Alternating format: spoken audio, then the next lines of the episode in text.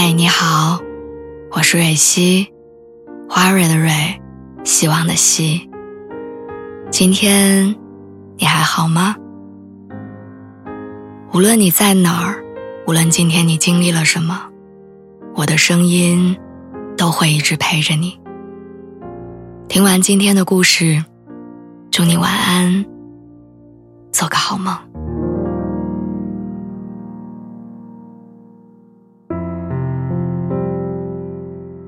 以前我一直以为，人需要尝一点生活的甜，才会有勇气活下去。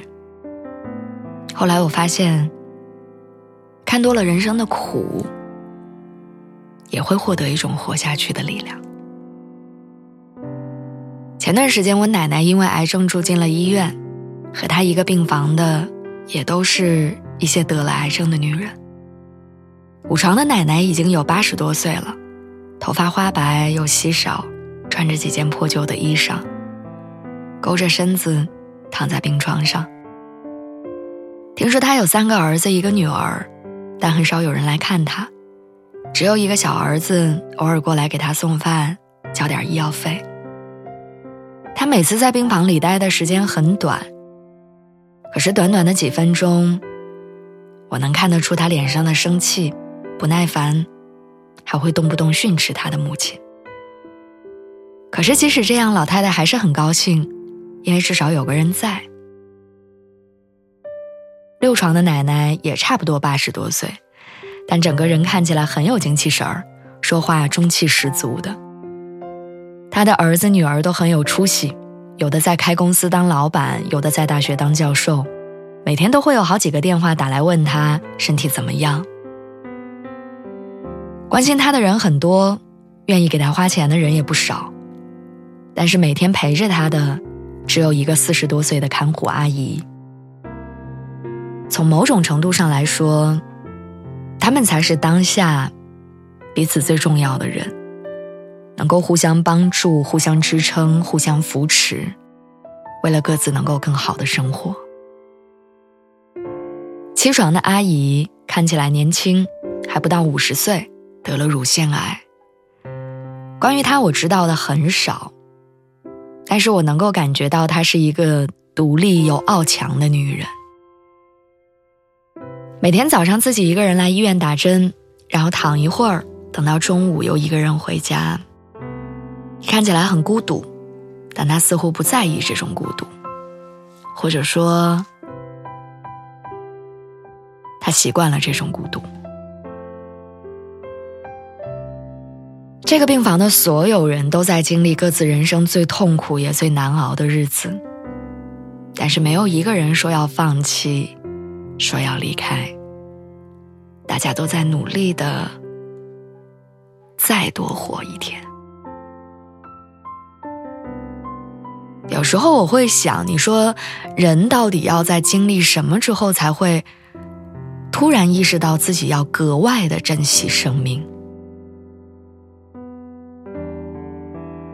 生老病死四个字当中，距离死最近的是病。医院里那些年老的病患，从某种程度上来说，他们是距离死亡最近的人，所以他们格外珍惜活着的每一天，格外珍惜在病床前见到的每一个人，也格外努力的去抓住每一个可能活下去的机会。对他们来说，日子是越来越少的。有一天下午，隔壁病房的一个老太太来探望奶奶，两个人紧握着彼此的手，安慰着对方说：“人嘛，上了年纪总得得点病，把心放宽，以后能好起来的。”